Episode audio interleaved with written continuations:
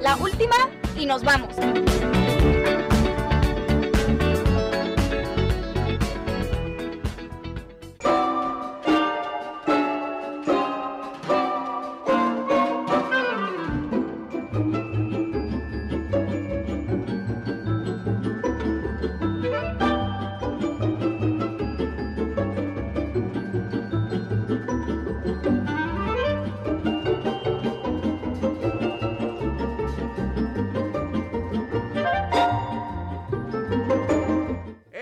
Tal? ¿Qué tal? Muy, muy, muy buenas noches. Sean todos bienvenidos a este su programa de Sol de Medianoche para toda la banda antidiurna, nocturnera, bestias nocturnas y demás que se junten a estas horas, así como nuestra bestia nocturna, que ya está por acá. Bestia, ¿cómo está usted? Muy bien, amigo, contento el día de hoy. Es miércoles del enchufe literario con nuestra Claro buena amiga sí. Yolanda Lacarieri. Que tiene su cortinilla, amigo. Que no tiene se su olvide, cortinilla, no se le claro que. Pero, bestia, todo a gusto, todo normal. ¿Cómo está el Hasta cuerpazo? ahorita todo tranquilo. No, ya está ¿Cómo está esa reposando. humanidad? ¿Todo ya, tranquilo? ya está Sí. reposando, ya 20 mil kilos de grasa. pues, ya, En reposo, amigo. en reposo. Músculo en reposo. Así no es. grasa, es músculo en reposo. Oye, pues, ¿qué te parece si nos vamos con la presentación de nuestra querida Yolanda Lacarrieri? Vámonos Y con ella, ahorita regresamos.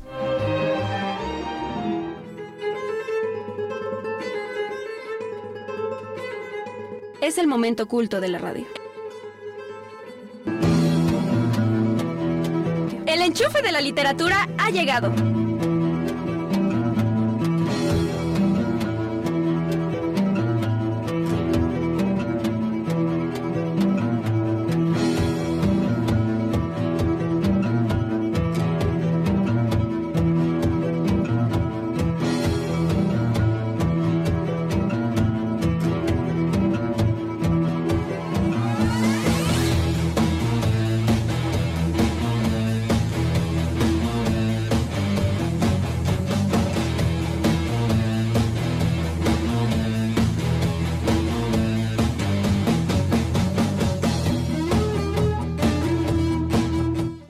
Escucharon, ya escucharon y por supuesto le damos la bienvenida a nuestra querida Yolanda Lacarrieri. ¡Bravo! Ya está por acá. Sí. Yola, Muy- ¿cómo estás, Yola? muy, Buenas muy, muy noches. feliz. Ya sabes que me encanta este programa, me pone muy feliz estar con ustedes aquí en cabina y con todos ustedes que nos están escuchando.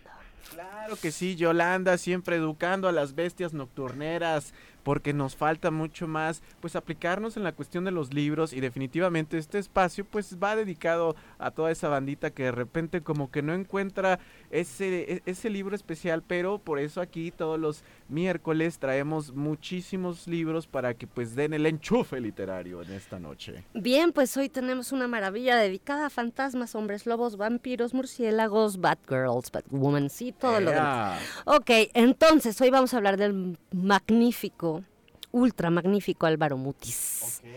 A ver, ¿nos puedes dar un un poquito de colombiano que anduvo por aquí en la cárcel por haber hecho fechorías en Colombia y lo agarraron y estuvo en Lecumberri, en esa cárcel que ahora no es cárcel. Y am, justamente aquí, en estos relatos de mar y tierra, podría haber incluido relatos de cárcel, mar y tierra, porque habla de justamente diarios de Lecumberri.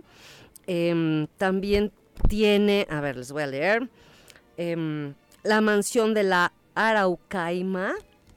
Es un, relato muy interesante, cuatro relatos más, textos, textos, y lo más famoso de él es una saga que se llama Magrol el Gaviero, que es un marino que es más bien em, aventurero, que podía salir de las islas griegas y acabar en, en, eh, no sé, en Chile, en, en la isla de Pascua, y luego tenía que traer o, o eh, en- le tocaban barcos donde casi casi estaba a punto de justamente entrar a la cárcel en alguna parte del mundo porque traía a veces armas, a veces pólvora, a veces se trataba de mujeres, a veces habría un- un lugar para caballeros y damas de la noche, como diría aquí la bestia nocturna, y siempre en, en amorío, siempre con amigos, siempre hasta la chica de uno podía ser la chica la misma del otro y no había ningún problema. En fin, un tipo muy interesante, Macroll, Macroll el Gaviero. Y bueno, no vamos a hablar de esa saga hoy, pero sí, por supuesto, de Álvaro Mutis en otra ocasión. Lo que sí, vamos a hablar de un relato en particular que a mí me vuelve loca cada vez que lo leo. Es una verdadera chulada y simplemente habla de un chaparrito. Vámonos, de un chaparrito esta historia. Recuerden, hoy estamos con Álvaro Mutis, este novelista y poeta colombiano, que bueno, por lo que mencionas, Yola, pues era todo un aventurero al final de cuentas. También Y- él, claro. Y le encantaba pues estos temas medio escabrosos de repente. Casi, casi al filo de no de, del- de medianoche, sino al filo de la de- de- del bien y del mal. Bárbaro.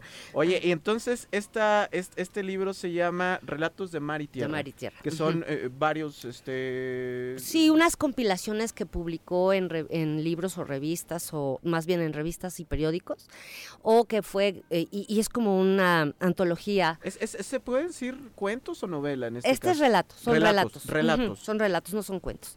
Ok.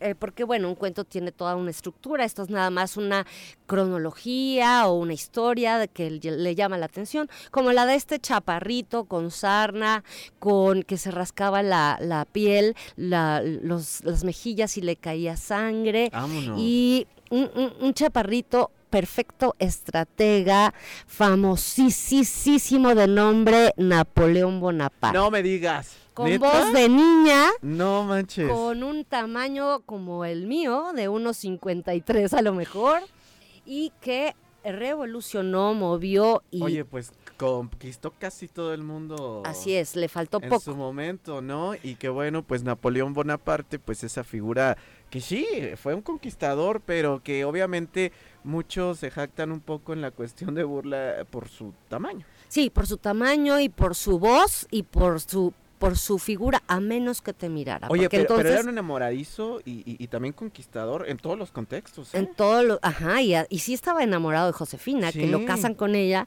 y está muy muerto, muerto que- por que existen ella. unas cartas muy famosas, ¿no? Exactamente. eh, o sea, me encantaba, yo alguna vez vi un programa de, de estas cartas y, o sea, con un lenguaje apasionado, absor- Muy apasionado. muy propio, pero Sí. obviamente como eh, eh, era pues caliente en, esos- en, e- en ese contexto, digámoslo así, de aquella época. Ajá. Y, y- y que la neta, pues, ¿quién se imaginaría que un cuate pues tuviera ese lado, no? si te miraba te traspasaba. O sea, era su mirada y su, su talante, su, su, su presencia, su capacidad. Y de eso se trata este relato. El relato entonces de esta noche que vamos a tener por supuesto para todos los antidiurnos, relatos de mar y tierra, que bueno, pues del señor Álvaro Mutis y Este pues se llama échele. Historia y ficción de un pequeño militar sarnoso, el general Bonaparte de Niza. Échele en Yola, Niza. échele. Ok, pues bueno, em, digamos que a él lo casan y le dan de regalito que se encargue de unas, em, de, todos los militares que están hiper cansados, hambrientos, algunos desertores, no les han pagado, muchos han sufrido todo tipo de pérdidas en tanta batalla y está prácticamente muerto el ejército que le dan.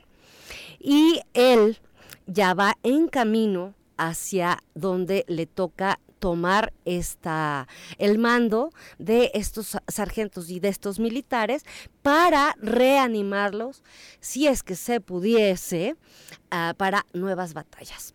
Y bueno, vamos a ver. Me entre ah bueno está contando no- nos lo narra una persona que va a donde hay una placa en nombre de él donde están reconociendo eh, que fue que lo mandaron a comandar el ejército eh, de Francia e Italia y bueno en déjenme ver qué les voy a leer el ejército de Italia acampado en las afueras de Niza y a lo largo de la costa se ha ido deshaciendo durante cuatro interminables años de inacción y pillaje, hasta convertirse en una turba de soldados harapientos y famélicos, muertos de hambre comandados por oficiales inescrupulosos y haraganes. Divisiones enteras por oficiales ah, eh, que desertan y se lanzan al campo asolando pueblos y campos y sembrando la destrucción y la miseria. Los hechos heroicos del ejército eh, del Rin llegan hasta aquí como un ejemplo que una vez, en vez de levantar la moral de las tropas, sume a estas en la apatía ignominiosa de su inmovilidad. La idea, no, esto me lo voy a saltar. El hecho de casar con a Josefina, la deslumbrante criolla con ese corso flacucho de voz chillona que habla de todo con propiedad y lucidez incómodas y que se permite ideas propias sobre asuntos harto comprometedores, constituyó una broma. Eso es lo que pensaban todos los, em, los comandantes, los del ejército, los que estaban al mando. Pero después de casarlo con Josefina, era preciso alejarlo del país. Bonaparte mostraba tener más talento del que era tolerable. Así fue como se apoderó el enfermizo y pálido muchacho, con cara de niña y raído uniforme, sin adornos en la oficina de barras para recibir instrucciones sobre su nuevo destino. Apenas puedo creer que usted haya cometido una falta semejante, escribe Dupont, o sea, le escribe a quien lo nombra, ¿no? Uno de los eh, comandantes, ¿cómo se le ocurre, va- vaya, ¿no? Que, que haya hecho esto. ¿No ve que todos tienen su fortuna por hacer? Barras debe sonreír pensando cuán fácil ha sido envolver a este pobre diablo del corso y alejarlo de París. Bonaparte, entre tanto, se sumerge en los planos de la región. Aquí empieza la estrategia, ¿ok? Bonaparte, entre tanto, se sumerge en los planos de la región en donde está su ejército desperdigado. Consulta, toma apuntes, mide distancias, calcula tiempos, estudia cosechas, vientos, climas, una ciudad tras otra. Van quedando todas en su memoria, con sus murallas, sus puertas, sus edificios públicos, sus acueductos, sus matices regionales y políticos. Toma los datos sobre los generales comandantes de división que forman su Estado Mayor. Interroga hasta el cansancio a los compañeros de armas que los conocen. Y aquí empiezan los nombres de los cinco comandantes que tiene, va a tener a su cargo. De Argerau, lo voy a eh, pronunciar así, se acuerda todavía un gigante irascible, parisiense de pura cepa, inteligente a pesar de su aparente grosería, de maneras vulgares y comunes, pero valiente, audaz y terco como pocos. Macena es otro, astuto y fuerte, cuyo genio militar será reconocido muy pronto. Sorier, otro gigante, pero a diferencia de Augereau, tranquilo, reflexivo, vanidoso, buen conocedor de la teoría y con una larga práctica de batallas. La Harpe es otro, un suizo gigantesco, bueno y sencillo como el pan, resuelto e incansable en el combate y finalmente Stengel, el jefe nato de caballería alemán, rudo y simplote, el mejor entendedor de tropa que tiene el ejército.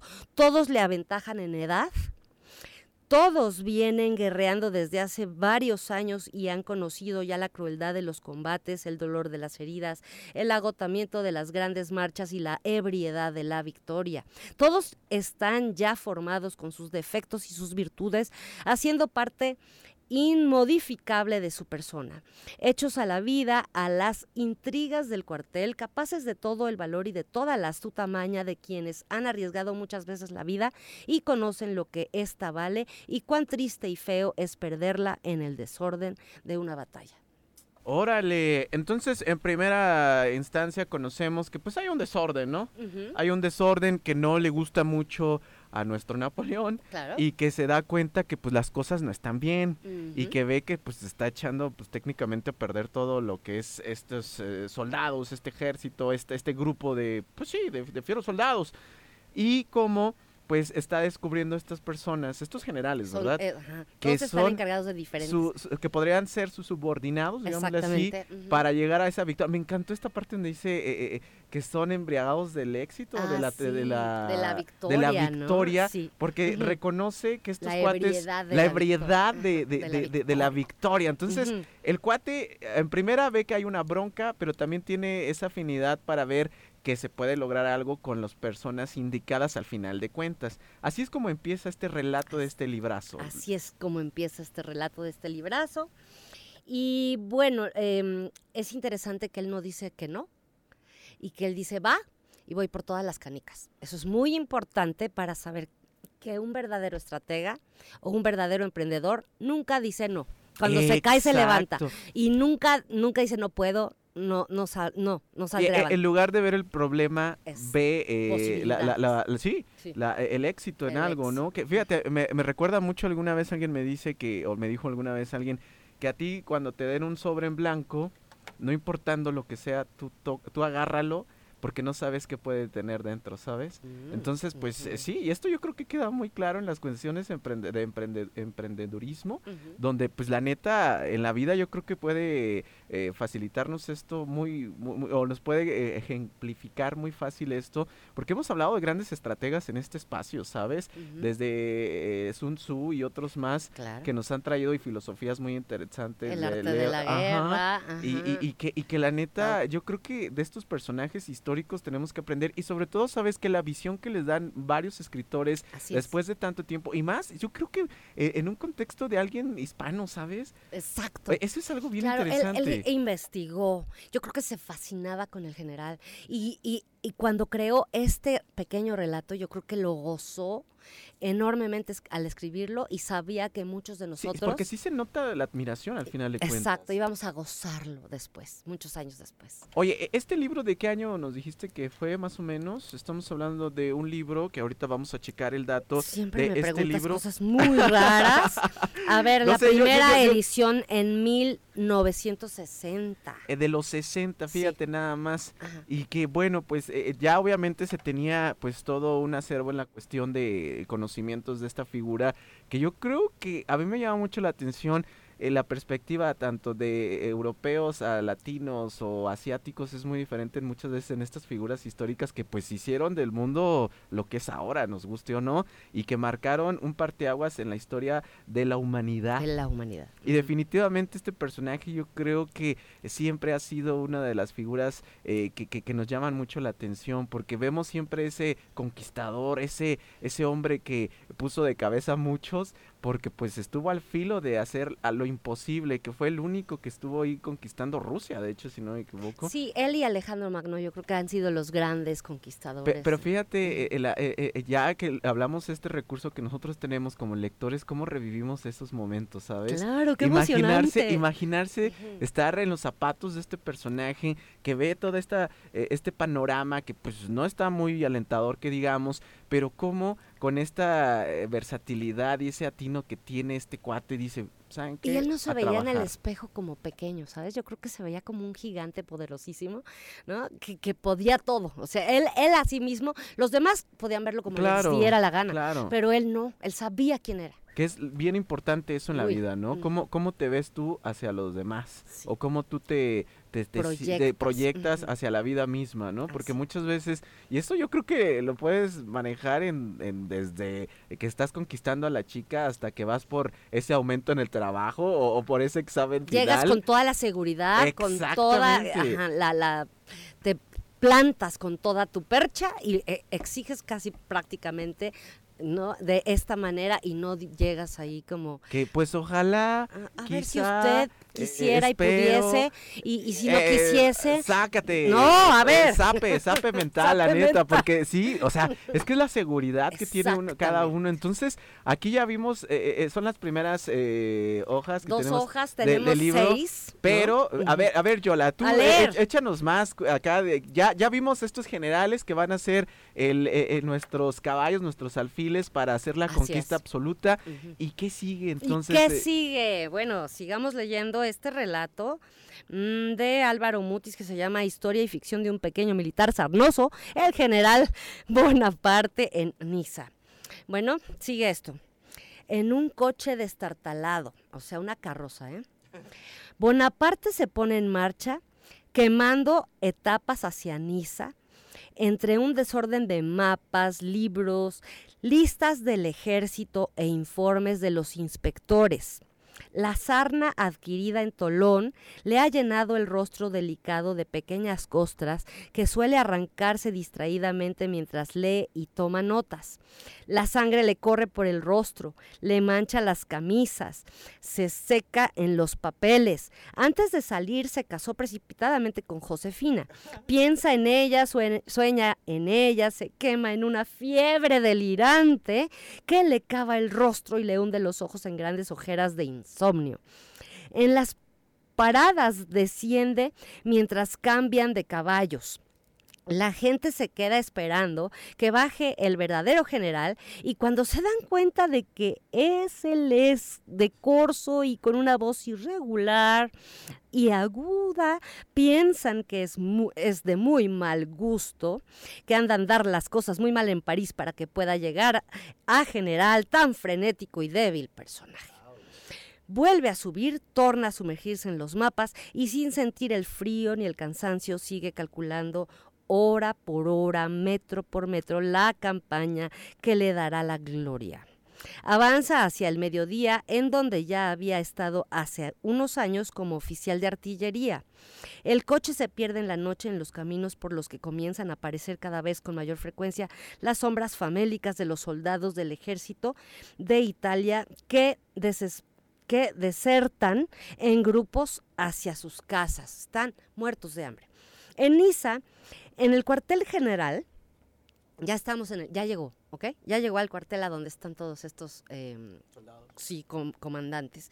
En Niza, en el cuartel general, los comandantes de división han acabado de cenar y comentan las noticias de París. La más importante para ellos, el nombramiento del nuevo general en jefe, a quien suponen todavía en la capital, preparando su viaje.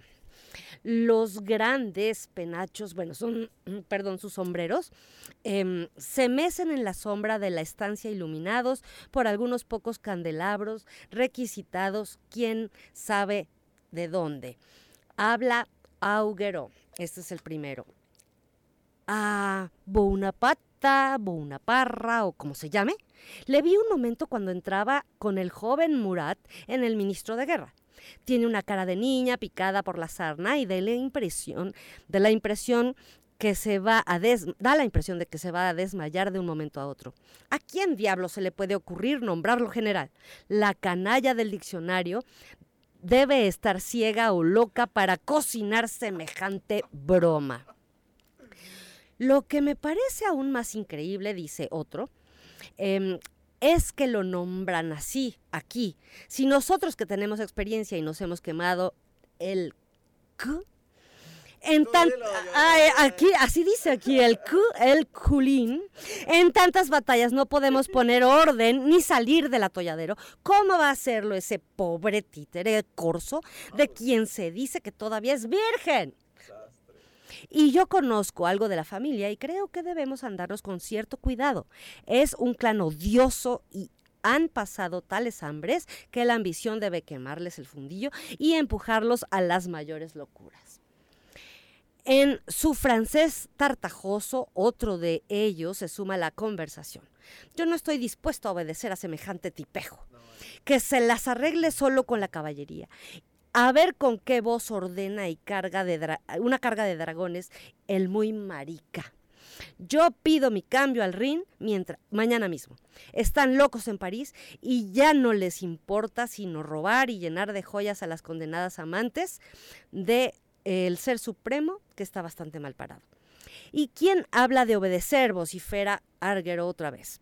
Que me diga primero en qué batalla ha estado antes de esperar que yo le reconozca como general en jefe. Todos ríen estrepitosamente, ya conocen de lo que es capaz este inmenso parisiense que es un saco de malicia y buen humor y cuyos repentinos arranques de ira han dejado helado a más de un curtido granadero. ¡Auch! Oye, qué recibimiento, ¿eh? Qué recibimiento y sobre todo ahí se nota pues de cierta forma, y no de cierta forma, es clarísimo el desprecio que tienen hacia este cuate, pero sobre todo, ¿sabes que Se nota que pues obviamente las cosas no van bien y que lo que han hecho pues definitivamente no ha funcionado. Les mandan a este compa, a nuestro buen amigo Bonaparte, y cómo, pues van a decir, oye, pues este cuate chaparrito, así escuálido, podría decirse, este, que inclusive, eso me llamó mucho la atención, que hasta posiblemente es virgen, o sea, cómo fue el desprecio absoluto y, y- aquí pues, pues, la discriminación absoluta hacia el personaje. No hay mayores insultos, ¿no? Que decirle a un hombre que es una niña, que es virgen, que la vocecita, que el chaparrito, que nana, que no, a ver si puede y que, que es una broma, ¿no? Pero fíjate, acá lo vemos, eh, híjole, no sé, ante yo creo que... Híjole, no sé, no, no quiero eh, me- meterme mucho en la cuestión como de discriminación, pero real, también al final le cuentas mucha discriminación y cómo este, te ponen estos nuevos personajes que van a hacer revolución y tú dices, no, este cuate no va a poder, este cuate no sabe, este cuate... Y así lo vemos en la vida diaria, como muchas veces en la... eh, sí, los prejuicios están pero a flor de piel y cómo muchas veces cuando te... eh, la solución eh, puede ser tan fácil, pero no la aceptas, ¿sabes? Y, y te resistes al hecho del cambio. Que dices, oye, no, nosotros que somos los altos, los fuertes, los que venimos inclusive de familias bien, y, y cómo va a llegar alguien así, de esta forma. Que ni guerras ha estado comandando. Entonces, no, no manches, qué fuerte. Y, imagínate, también me trasladó en ese momento, a, a- a ese instante, en ese relato que nos estás narrando, Yola, que llegas tú con todas las ideas, ya con una meta que es el triunfo y tú tu estrategia que vas a implementar para la misma, pero cómo se resiste la banda, cómo se resiste la gente, cómo se resiste pues una sociedad completa para hacer los cambios para ganar. Y, cómo la gente se resiste, ¿sabes? O sea, esto, es- esto está cañón. Es maravilloso este relato porque aparte es como si él tuviera memoria 3D, ¿no? Sabe exactamente hasta qué tipo de aire, qué temperatura, que todo sabe, todo, qué tipo de animales, que todo, todo, todo va estudiando meticulosamente. Pues es que es una estratega. O sea, es una estratega, pues no, no solo de la guerra, sino de la vida misma. Y yo creo que aquí, bueno, vamos a proseguir obviamente hasta que el tiempo nos alcance. Sí. Porque, pues, ¿cómo lidias? Yo creo que a veces el peor enemigo, hablamos hace un instante, pues e- e- es, muchas veces este a- a- está externo, pero uno mismo. Uno pero mismo. cuando tú dominas esos miedos, órale, se te vienen otros demonios que son ya los externos, el lidiar con la gente. La, la gente, de- desafortunadamente, vemos y lo hemos visto lamentable en la historia, cómo se manipula. Y cómo llegan a, absoluto fervor hacia unas luchas, ¿sabes? Entonces acá Napoleón pues tiene su chamba muy fuerte, que ya tiene su estrategia, tiene su meta, pero cómo va a lidiar con todo este pues de- desazón de, de, de- de no estar a gusto con un cuate chaparrito que no sabemos ni qué onda y por qué está aquí o por qué que han de estar locos allá en Francia, ¿para qué nos mandan este cuate que no que, que, o sea, no se ve que le que ya estamos mal, que ya es lo último de lo último, ¿sabes? Sí, en las patadas de ahogado les mandan al gran estratega En y las en todo. patas de ahogado. Yola. En, en el patio se oye un ruido de armas. Grita algo un centinela. Se abre una reja que chilla lastimeramente como una tromba entre un coche lleno de tierra arrastrado por unos caballos que ya no pueden dar un paso más y de cuyas bocas sale una tibia espuma sanguinolenta. Los comandantes salen a ver quién ha llegado. Al abrir la puerta se alumbra un poco la portezuela del coche que da paso a la más extraña figura que hayan visto en toda su vida de soldados. Temblando de fiebre, con la camisa manchada de sangre, los ojos inmensamente abiertos, la tez pálida y tensa, el uniforme en desorden, el sable arrastrándole por el suelo a causa de su reducida estatura. Los cabellos largos y lacios pegados al rostro como los de una muchacha, desciende el general Bonaparte. Alguien contiene una risa, otros se alzan de hombros, acostumbrados como están a las grotescas fantasías de una revolución que agoniza en los peores es- extremos. Bonaparte avanza hacia ellos y sin decir palabra entra a la habitación en donde han retirado ya los restos de la cena. Va a recostarse contra la chimenea y pasea sus ojos por los presentes que a su vez le miran fijamente. Buenas noches, señores oficiales. Dice llevándose la mano al sombrero en ade- ademán de descubrirse. Uno a uno, los otros se van quitando los sombreros. Él baja la mano y deja cubierta su cabeza. Nadie se atreve a, pronunciar una palabra. De los grandes ojos soñadores y femeninos ha salido la famosa mirada que atraviesa que los ha dejado a todos congelados. De la fina boca parten un torrente de órdenes de los de las de los circunstantes que los circunstantes no dejarán ya de escuchar y obedecer hasta cuando mueran en el campo de batalla o se retiren en el atardecer de Waterloo. Son órdenes precisas, concretas, minuciosas hasta el último detalle que detonan una me- memoria, un poder de percepción y un sentido del tiempo que se antojan sobrehumanos a estos rudos guerreros que aguantan el chaparrón sin atreverse a decir palabra. Ahí les va. General Macena, prepárenme un informe sobre la moral de las tropas, número de desertores, regiones donde se encuentran, arma a la que pertenecen, provincia de origen, tiempo que hace que estén en des- que es- desertaron, rango y entrenamiento que hayan recibido. Cerque los pueblos en donde se encuentran, doble las raciones de quienes se encargan de la tarea y manténgame informado cada tres horas de su trabajo. Comience ya. Muchas gracias. Le mira al rostro, Macena, el cínico y valiente Macena estará desde ese momento dispuesto a dar la vida por el pequeño corso que le hace sentir un extraño mareo cuando, como cuando se le queda mirando, se cubre y sale en silencio. General Algaró, continúa Bonaparte sin tomar aliento. Requise todos los víveres de la región, organice un sistema de rancho que le permita a la tropa comer tres veces al día, pre- prepáreme un informe sobre la paga, cuánto se les debe, desde cuándo y a quiénes. A los contenedores que se halle culpables de malversación o robo, fusiles, fusílelos inmediatamente como escarmiento. En 10 días necesito que me tenga abastecimientos suficientes para 10 días de marcha. Hágame un informe sobre el parque, las municiones, el estado de la artillería, cuánta pólvora y cuántas municiones hay cómo se y cómo se pueden movilizar rápidamente. Gracias. El gigante pelirrojo se tambalea de una pierna a otra, incómodo, azorado, trata de hablar y las palabras no le salen. Por fin se le oye decir con voz ronca. Mi general, no tenemos parque ni pólvora y... Una voz seca y cortante le interrumpe. ¡Consígalos! Gracias. Oye, qué... Qué maravilla, ¿no? No, y, y qué fuerte, porque fíjate, la descripción que mencionas de Bonaparte. O sea, pobre, pobre, pobre compa al principio, ¿no? Al principio. Ajá. Hay que ser muy claros, porque Sí, sí, después se vuelve una fiera el desgraciado. Pero e- e- esa descripción donde menciona que iba arrastrando el, El sable, o sea. ¿te imaginas la impresión de todos los demás? Dice, Los- bueno, este, este, este cuate, ¿qué O sea, neta, este cuate nos va a ordenar. Claro. Y, y- y- pero fíjense, luego, luego, eh, eh, Bonaparte se No pone, tiempo. se pone, pero las pilas, chingado. Dice, a ver, Sí. díganme, eh, qué, qué- qué interesante, la neta, esto es de, de, de estar tomando nota para todo lo que, claro. o sea, nuestros negocios, en nuestras Así empresas, o sea, ver qué está pasando, en qué estamos fallando, en ver que a la gente se le vaya a, a- a- a, pues a, dar ese reconocimiento que se le debe de, dar, o sea, poner orden pero de volada, nada de miramientos y sobre todo, fíjate, no no yo no lo veo tanto en castigo cuando dijo esta cuestión de decir, bueno, del fusilamiento es ser justo. Ajá.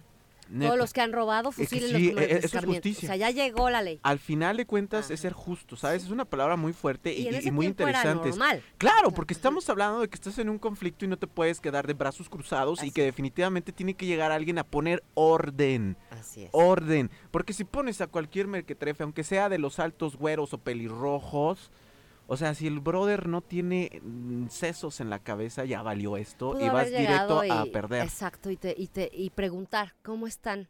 Y ellos le iban a decir, uy, muy mal por esto y por esto. No, no, no, no se esperó.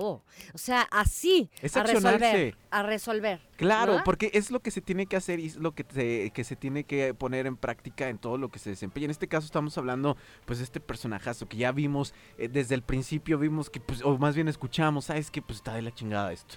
Tenemos que ponernos las pilas, tenemos que hacer algo. Ok, a ver, este compa, tráetelo. Ya, el compa de volada, no importando su tamaño, no importando que tenga sus cabellos medio raros. O sea, se puso a, a- a- a hacer el análisis y accionarse de inmediato. y ya se vino lo más complicado que es, órale, poner orden, caray. Y me encanta la expresión, o bueno, la descripción de este compa, pues es que no, no, no tenemos. No hay Se- pero. ¿cómo, minches? No vas a tener, o sea, Consiga. se, lo- ah, y se escuchó el manotazo Sí, sí, de sí. me los consigues. Claro, gracias. O sea, e- es que eso se tiene que hacer, ¿no? O sea, tú tienes atrás todo un equipo, tienes atrás todo, pues toda una maquinaria Así que es. puedes poner a tu disposición. Pues aquí no hay pretextos, compadres. Tenemos que ponernos sí o sí las pilas y hacer lo que se debe de hacer. Trabajarle, fregarle. Y tenemos una meta, amigos. Vamos a triunfar, tenemos que triunfar. ¿Cómo? Pues aquí están las estrategias para hacerlo y se tiene que hacer, nos guste o no, se hace sí o sí. Y la neta, eh, fascinado con la con esta parte que nos acabas de describir, Yolanda. O sea, fíjate nada más la impresión. Por eso amo esta, este, este texto porque me, me prende, me emociona, me, me anima a, a seguir, a no decir no se puede y a andar, pero ya, poniendo orden en los engranes, como tú dices. Claro, o sea, es como ves estos vasos, ¿no? Es medio vacío algunos, medio lleno otros, o sea, es la perspectiva de cada uno, pero el punto es hacer lo que tienes que hacer con lo que tengas, no esperanzarte de, bueno, a ver si me llega del cielo ahí la ayuda, no, no, no, no, con lo que tienes trabajas. Así es. Y, y te tiene que trabajar fuerte. Pero yo, la, la neta, estamos muy picados. Yo sé, yo soy un relato y la neta, sí, aviéntate, Yola. ¿Qué sigue? ¿Qué sigue? ¿Qué sigue? ¿Quién? ¿En dónde nos quedamos? Arguero. Recuerden. General Arguero, sin tomar aliento, requise todos los víveres de la región. Eso ya lo leí. Eh, una voz seca y cortante le interrumpe. Ah, consígalos, gracias. Arguero se retira en la, en la oscuridad, choca contra Macena, que regresa de dar órdenes. Ya el primero ya, ya fue y regresó. ¿Ok? Ese tipo ha estado a punto de darme miedo. Comenta este, quien tampoco las tiene todas consigo. Se pierden en la oscuridad y todo el cuartel se pone en movimiento. General Stengel, prosigue imperturbable la voz vidriosa y aguda. Usted es el mejor sable del ejército. Demuéstrelo. Requise todos los caballos de la región, organice dos cuerpos móviles ligeros e- y seis de dragones, que es el nombre que se le da al regimiento específico. Prepáreme un informe sobre las posibilidades de marcha de su cuerpo, em, tropas, alcance del mismo, provisiones que necesita, deserciones que haya tenido, moral de las tropas y días que necesita para poner en orden su comandancia. De usted tal vez dependamos todos. No le permito equivocarse. Un oficial como usted no se equivoca. Muchas gracias. Ándale. Fíjate nada más como con ah, eh, solo dar órdenes y la presencia, aunque al principio nos sacó de onda, pone a accionar todo el regimiento, pues. Y, y- y- lo mejor, que ya lo están reconociendo de, Exacto. ¿sabes qué? Pues este compa no es lo que pensamos. ¿sabes? Llegó antes de tiempo, nos cuadró a todos y ahí va. Eh, el alemán no sabe qué ha sucedido, se siente 10 años más joven y sueña ya con sus dragones, su caballería ligera, en la garganta le hierven las voces de mando, se cubre y precipitadamente se retira. Ya sabes, juntan los tacos. General Art, coordine los labores de los generales Mecena y Arguerou y ponga en orden las cuentas del ejército. Tiene seis días para hacerlo. Muchas gracias. El suizo sale en silencio, abrumado por la tarea que le espera y que cumplirá al pie de la letra. ¿Ok? Y vamos con el último párrafo. Se han quedado solos Bonaparte y Sorier. Este es un curtido oficial del Estado Mayor, estudioso, serio, tímido e inseguro, pero como todos los otros, de un valor a toda prueba en el campo de batalla. Napoleón le mira fija- fijamente, lo mide, lo cala hasta sus últimas fibras de hombre de armas. General Sorier le dice, tome papel y pluma y copie lo que le voy a dictar. Comienza a pasearse recorriendo a grandes zancadas la pequeña habitación. Es un paseo que no parará ya en muchos años, que pondrá en conmoción al mundo y creará un orden nuevo en Francia. Seurier está listo. Se oyen las primeras palabras de la escalofriante proclama al ejército de Italia. Y esto está entre comillas, o sea que es real. Soldados, estáis desnudos y mal comidos. El gobierno os debe mucho y nada puede daros. Vuestra paciencia y el valor que demostráis en estas montañas son admirables, pero no os van a procurar ninguna gloria, ni un rayo de ella brilla para vosotros. Os voy a conducir a las llanuras más fértiles del mundo. Ricas provincias, grandes ciudades estarán a vuestras mercedes. Allí encontrarán glorias y riquezas. Soldados de Italia, ¿os irán a, falar- faltar el valor y la constancia? No. ¡Tarán! Y así comienza la última epopeya escrita sobre las rutas de Europa por un solo hombre. La última página de una gesta radiante que comenzará con el Cid, eh, con Rolando y con el Sigfrido, la última leyenda. Venga, oye, pues ya puso en orden a toda la, a todo el regimiento. Gran se está motivando a toda la banda y que la neta estamos eh, súper emocionados porque todavía nos falta un poquitito de este relato y que usted... se acabó, se acabó. Ah, ¿se acabó? Ahí termina. ¿Neta? Sí, es la carta que les manda a todos para que sepan que ya están comandados, que ya está viendo sus eh, lo que han logrado y que les ofrece grandes eh, recursos próximos y, y gloria y fama y riquezas. Pues yo, yo- hey, o sea, fíjense nada más, son relatos muy cortos, ahorita estoy checando, tengo en las manos Álvaro Muti, relatos de mar y tierra, y ya sabes, yo siempre, este, pues ahí invitando a la banda que, que si quieren hacerse de este libro, está súper, súper baratísimo. A ver. Fíjate que e- es el, yo creo que es el primero de todos los libros que hemos este, mencionado en este espacio que tiene un precio tal cual. Este, ya saben, me fui como siempre con el todopoderoso Amazon y que eh, en Amazon curiosamente nada más tenemos la versión Kindle, que es esta versión digital, está a 95 pesitos. Guau. 95 pesitos. Y busqué más por supuesto, me eh, chequé en Mercado Libre, está eh, la, la versión pasta blanda en 177 pesos, pero no me quedé solamente ahí, ahora sí ya me puse a chambearle. Y en, en Gandhi, librerías Gandhi, que también deben de tener ahí sus envíos y toda la cosa. Fíjate, la versión de Mar y Tierra Álvaro Mutis tapa blanda, 61 Ay, qué pesitos. maravilla. Pero, pero fíjate que me dio mucha risa que cae el ebook, porque obviamente ellos manejan otra plataforma, si no me equivoco, de, de Gandhi. Está un poquitito más cara que el, que el Kindle, 95 pesos.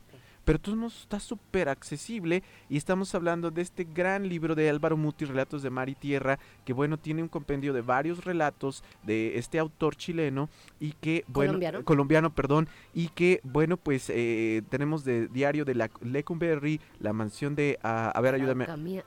Araucamia. Araucamia, exactamente, Yola. Sueños de la muchacha, eh, ok.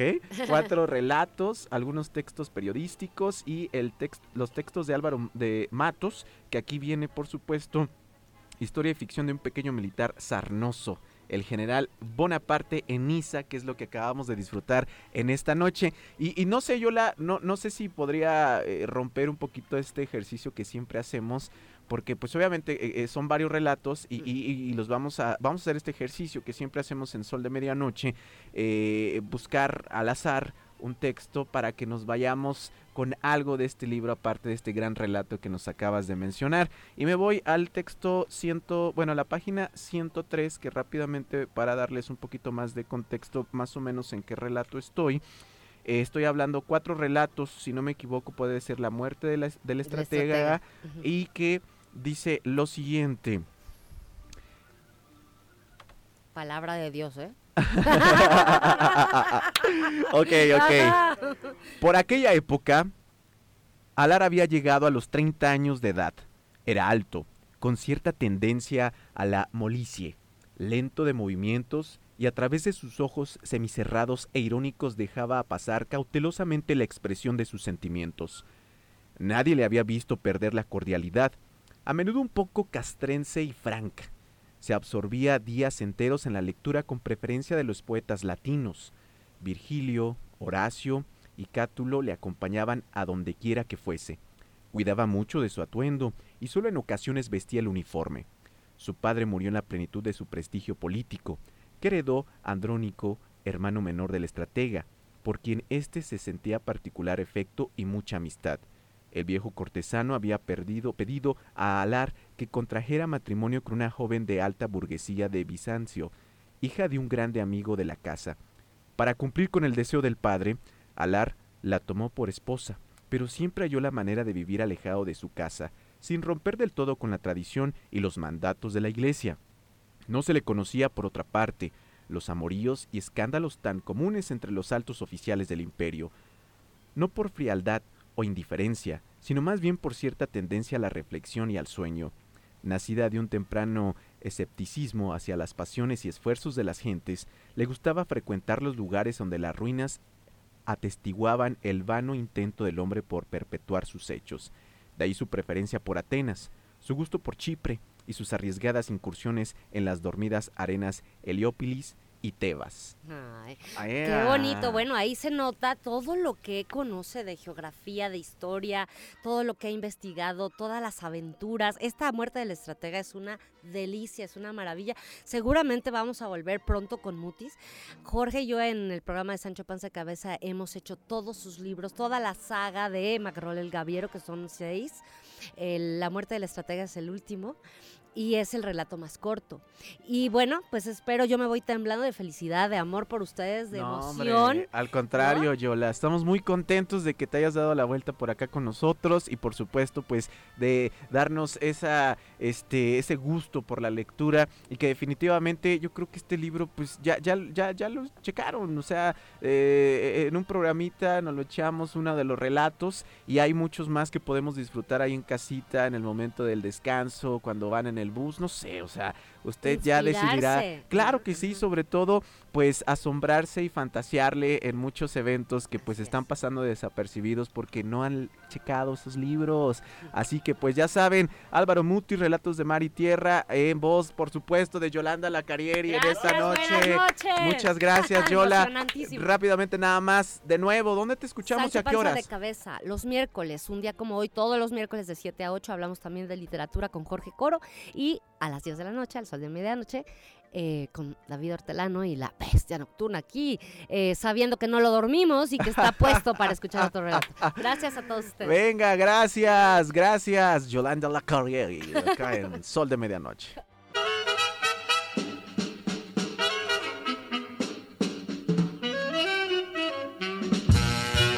Si ya te sientes muy grande como para escuchar sol de medianoche, ya te quiero ver trabajando mañana tempranito, ¿eh? Tempranito. Sol de medianoche. La última y nos vamos.